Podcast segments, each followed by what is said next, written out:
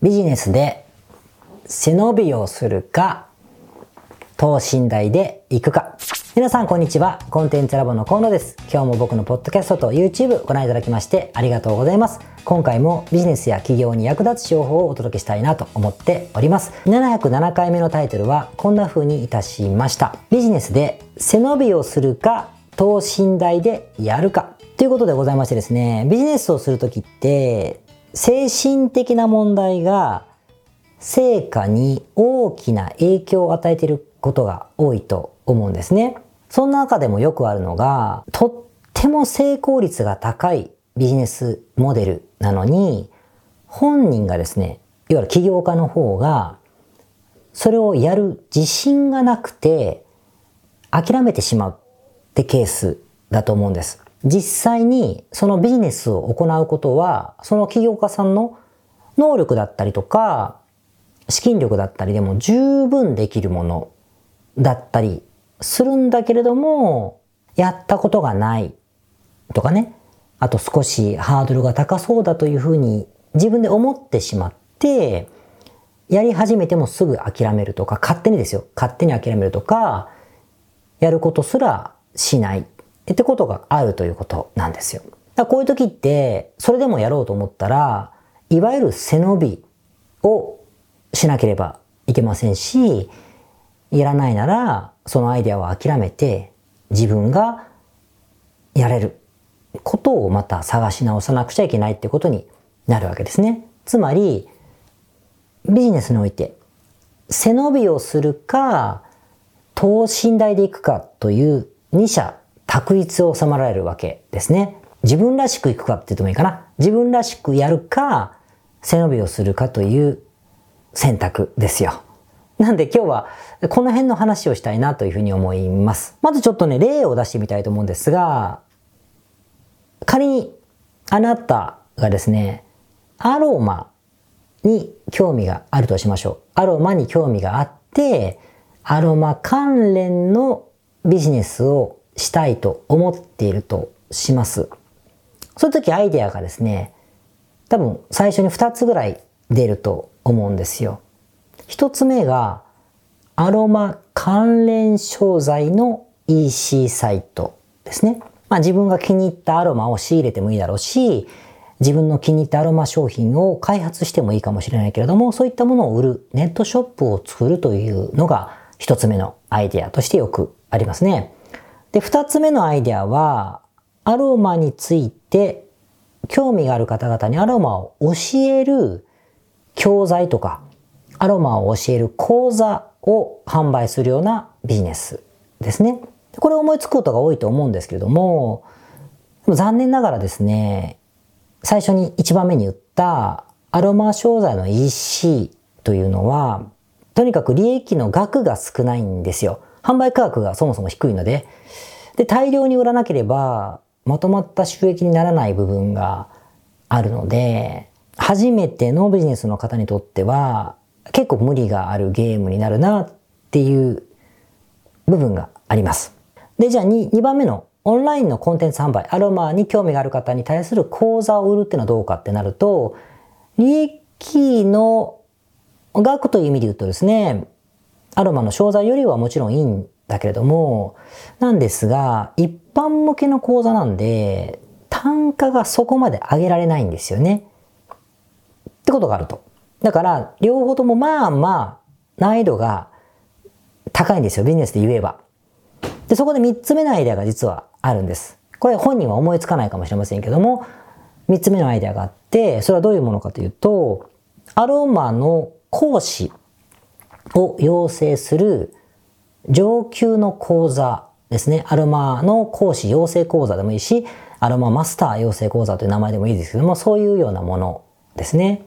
これだったらですね、まず単価が上げられるんですよ。販売価格が上げられるので、すごくマーケティングが下手だったとしても、売れてさえくれればですね、利益額が結構確保できますし、さらには高額商品になるので、少ない人数のお客様でもまとまった収益になるんですね。だから国によっては比較的早いタイミングで、えー、食えるようになるというか、ビジネスとして成立しやすくなるということなんです。なので成功率ということで言うと、おそらく選択は3番目のアロマのいわゆる上級コンテンツみたいなものを売ることになるんですよ。でもその代わりこれをやろうと思ったら、講座の内容が結構しっかりとプロっぽくなってなくちゃいけないように思えますしね。あとは競合の講座を見てみると、すごくちゃんとしてるように見えるので、自分もね、すごく有名な先生に作ってもらったりしなくちゃいけないのかなって思ったりもするじゃないですか。でもね、実際は世界中あらゆるアロマ関連のそのプロっぽい講座ってたくさんあるので、これをリサーチしまくってですね、必要なエッセンスを拝借して、エッセンスですよ。拝借して、AI も駆使しながらですね、コンテンツを作って、足りないところは外注で、非常に安くね、外注で、えー、コンテンツの保管をしていただければですね、自分だけでも十分作れるようなものなんですよ。しかもナンバーワンにする必要はなくて、買ってくださったお客様が満足してくださればそれでいいのでね、そこまでハードルが高いものではないんですよね。つまり初心者でも十分できるってことなんです。もちろんめんどくさいですよ。やったことがないことなんで、めんどくさいし、手間もかける必要があるんですけども、難しくはないんですよ。でも、ここで例の感情が出てくるんですね。私はやったことがありません。私には自信がありませんっていう感情です。繰り返しますけれども、合理的にですよ。ビジネスとしてやれそうか。あなたがじゃなくて、ビジネスとしてやれそうかってことで言うと、1番のネットショップ、2番の素人向けのライトな講座、3番の講師の養成講座みたいなもので言えばですね、養成講座の方が断然成功率が高いと思うんですよね。一般論ですよ。思うんですよ。なんだけど、無理なく自分がやれそうと思ってるものはおそらく、いわゆるネットショップだったりとか、初心者向けのライトな講座ってことになるだろうと。まさに背伸びをするのか、等身大で行くのかということじゃないですか。で、あなたはどっちを選びますかってことになるんですけども、僕からの提案は、もう言ってきてきてますけど、あの、もう断然100%アロマのいわゆる養成講座の方なんですね。まあ背伸びをしてるというふうに言うのかもしれませんけどね、こっちです。だって、資金的にも、時間的にも無理じゃないのであれば、合理的に考えて、やはり儲けやすい方をやるべきだと思うからなんですよね。しかも興味があることじゃないですか。じゃあ100点じゃないかって思うわけです。で何よりですね、これは僕は背伸びだと思わないんですよね。単純に初めてやることだから大変でしょうねというだけであって、背伸びというのとちょっと違う気がするんですよ。だってね、何の経験もない人がですよ、いきなり収入を、まあ、例えば何千万っていうふうにね、得ようと思ってやるんですよ。何百万と思ってもいいですけど、とにかくたくさんのお金を得ようと思って、やるビジネスじゃないですか。初めてですよ。そうすると多少はめんどくさいことがあるに決まってますよね。手間もかかるに決まってるわけですよ。だから、必要なのは、背伸びじゃなくて、覚悟だと思うんですよね。覚悟っつっても決死の覚悟なんかいらなくて、やることをやるんだっていうだけですよ。だから自分に自信がないっていうのは、背伸びというふうに言い換え、都合よく言い換えている部分もあるし、めんどくさいんでしょってことなんですね、僕は思ってるのは。意地悪な言い方をすると、自分らしくいたいです。背伸びはしたくありません。イコール、私はめんどくさいことをしたくありません。覚悟も持ちたくありません。責任も取りたくありませんと言ってるようにも聞こえなくもないわけですよ。もちろんね、いやいやいや、それでも私は等身大で行きたいんです。私らしく行きたいんです。そうしないと、このライフワークにするビジネスをやってられませんという反論もあるとは思うんですよね。でもこれに対して僕は否定は全くしなくて、どうぞ自分らしくやってくださいと思うんです。どういうことかというと、別にネットショップをや、じゃあやればとか、初心者向けの講座をやったらいいじゃないですかという意味じゃないんです。そうじゃなくて、あくまでも合理的に成功率が高いビジネスを選ぶべきであって、それは多少めんどくさい、イコール背伸びをするように見えるかもしれないけれども、その中であなたらしくやればいいというふうに思うってだけなんですよね。だなんでかというと、これなんでこう話なるかというと、背伸びというもの、つまり大変な、やったことがないことをめんどくさいけど、や、やる覚悟みたいなものを背伸びと言うと僕は思ってるんですけども、この背伸びっていうのと、虚勢を張るっていうのが混ざってる場合があるのかなって思うんですよ。虚勢を張るって、いろんな意味がありますけれども、まあ、簡単に言うと、嘘ですよね。虚構というか、ありもしないことをあるかのように言うとか、できもしないことをできるかのように言うとか、本当の自分じゃないものをハリボテで見せかけるみたいな意味だと思うんですけども、これはする必要がないと僕も思って、えー、います。ですから、さっきのアルマの養成講座みたいなものを作った時に、できもしないことをできるというとか、めちゃくちゃ稼げる、保証なんかないのに稼げるようになるとか嘘をつくとかですね、アロマの講師は1億稼げますとか嘘をつくとかですね、言ったり、もしくは私は実績も何もないのに、嘘でね、すげえ商売うまくいってますよみたいなことを公言してしまったりとかですね、もしくはソーシャルメディアとかブログで、なんか高級ホテルのラウンジ、でもそれもダサいけど、そこなんか会食してるシーンをことさらアップしてですね、成功してるかのに見せかけることによってキラキラ講師を演じるとかいうのが虚勢を張るっていうんですよ。これはでもマーケティングのテクニックの中で悪臭な中の一つであって、別にその、そのビジネスをすることとは全然関係ないじゃないですか。ってことなんですよ。これと履き違えていいんじゃないかなって僕は思っていますね。だからなんか、虚勢張ってる人の影響を受けてて、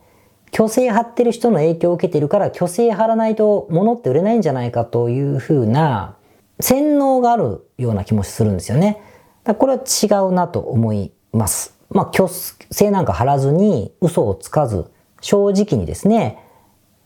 粛々と誠実に自分が作った商品をアピールする、セールするってことをすればいいだけかなというふうに思うし、そもそもそういうふうにしたって売れるような商材を選んでるわけですからね。合理的に成功率が高いっていうのはそういう意味だから、虚勢派なくたって売れるものを選ぶべきじゃないですか。ってことなんですよ。まあ、そもそもビジネスをするにあたって初めてのことだったら自信がないのは当たり前だし、引き目を感じたりとか、めんどくさいと思ったりするのって当たり前じゃないですか。だそれはもう受け入れた上で、それでもやるって覚悟を持ってやればいいだけだと思っているので、一番やっぱりやばいなと思うのは、自信がないというふうに、めんどくさいことを置き換えちゃいけないなって思うってことですね。めんどくさいことに対して自信がないというとですね、非常に支障な心がけに見えるんだけれども、いや、自信がないんですよ。自信がないのはわかるんです。僕だってない。僕もないので、お仲間なんですけども、でもどうしてもね、こう、そんな背伸びなんかするのは、私らしくないとか言っちゃうんですよ。でもね、だってビジネスなんでね、めんどくさいんすよ。だし、ちょっと背伸びしないとできないじゃないですか。と思うので、これはまあ、だましだましやっていただいた方がいいかなっていうふうには思いますね。今僕自分にも言い聞かせてるんですけどね。と思うので、お互い、まあ自信がない中でございますが、やってみましょうよということですかね。で、僕らもですね、コンサルティングのクライアントさんで、初めてビジネスをされる方ってこういう心理状態になることって結構あるんんですよ。で、合理的にいくら成功率が高くても、自信がないからというふうに躊躇される方がいる場合は、もうこの何十年ですね、えー、結構考えながら、あの、鼓舞してきたわけですけれども、頑張っていきましょうよみたいな、自信持っていきましょうよというような軽いアドバイスよりは、めんどくさいと思ってるだけかもしれないし、本当に自信がないかもしれないけれども、みんなそうだよと。で、やっていくうちに、結局未経験のことだから、ビビってただけというか、めんどくさいこと気持ちと、ビビってる気持ちと、虚勢を張るってことと混同してる気持ちだったことに気づけると思うから、まあ、とにかく騙し騙してもいいから合理的な方を選んでいきましょうよという話をするようにはしています。まあまあ、あのー、具体的に自分のケースに当てはめたければ相談いただければと思いますけれども、まあ、とにかくね、自信がないという方にとっては、それでやめてしまうのは本当に合理的なビジネスを失うのってもったいないので、ぜひね、えー、早急にそういう判断をせずに、えー、いわゆる背伸びをする方を選んでみてほしいなというお話でございました。それではまた。はい。それでは、708回目の雑談でございますね。今日はですね、新年からちょっと重い話をしたいと思ってまして、重いって言っても別にあの大した話じゃないんですけども、僕ですね、数年前からフォローしているあるブロガーさんがいらっしゃいました。で結構ね年齢もものすごく若い女性のブロガーさんだったんですけどもなんでフォローしてたかというとすごくたくさんの本を読まれるしそこでもシンパシーを感じるっていうか読まれるしものすごくロジカルな方だったんですよね。で思考も深い方だなって思ってて深く考える人それでものを発信する人って僕すごく好きなのであの好んで読ませていただいてたんですよ。交流はなかったですよ全然。僕は知ってるだけですね。でとてもあのー、参考になるところとかもたくさんあったしああ自分も頑張って文章を書かなきゃなと思う気持ちにもさせてくださった方だったのでもうとても好きで読んでたんですよ。なんですけどふとした時にですねあそういえばコロナになってから2年ぐらいかな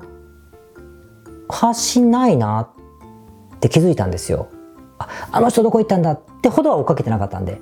あそういえば読んでないぞって思ってフォローを外してるかというとフォローを外していなかったのであ本当に発信してないんだって思って気になったんで調べてみたんですよね。そうすると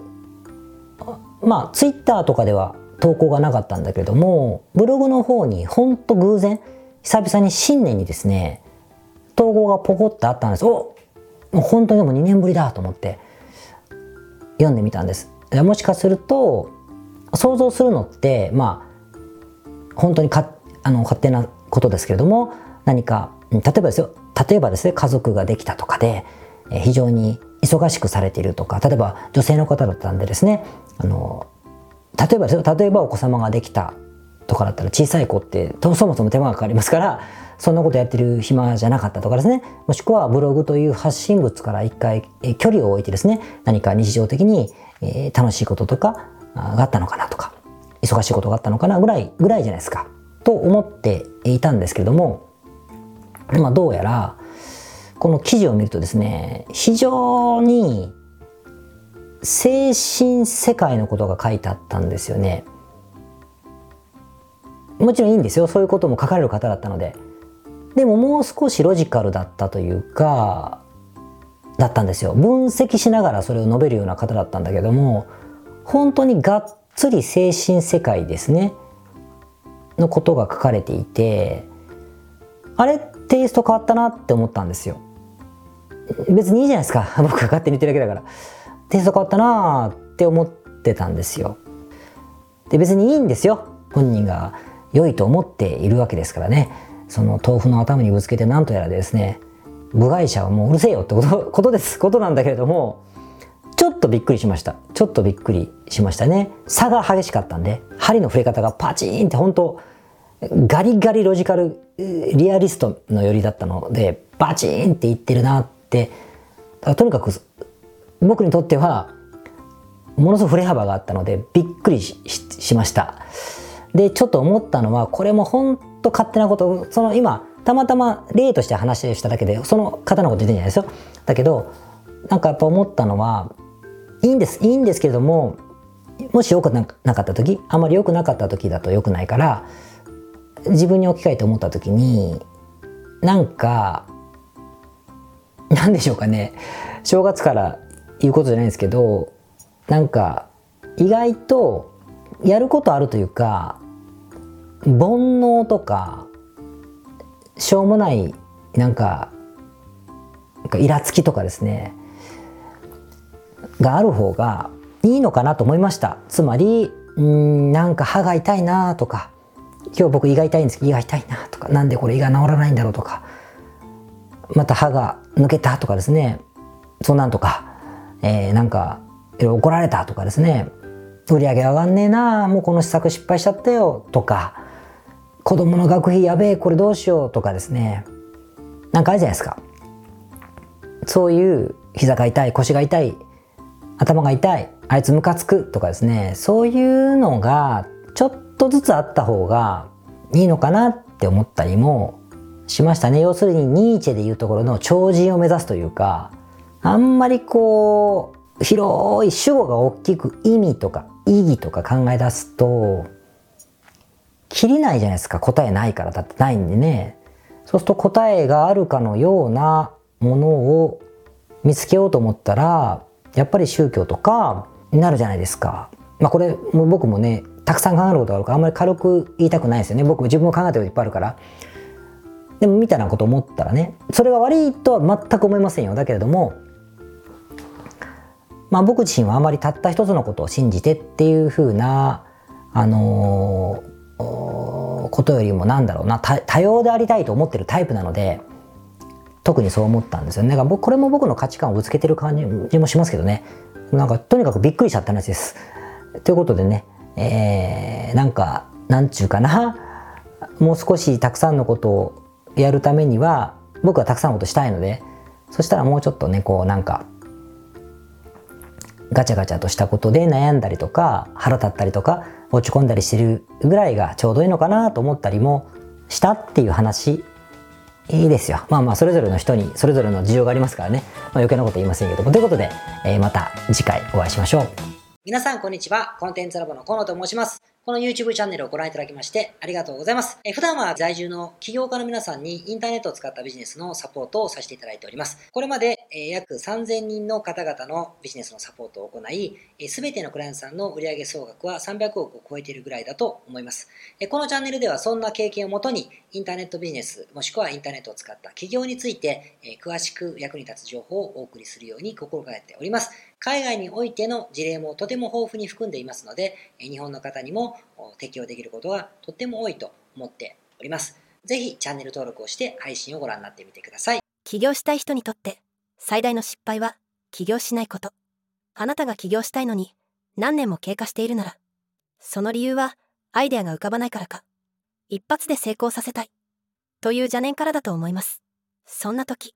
アイデアが無数の中から選べて、自分らしく調整できる。しかも海外在住者に特化している。こういう情報が必要だと思いませんか？海外在住者の事例満載のノウハウを無料で視聴できます。今すぐご覧ください。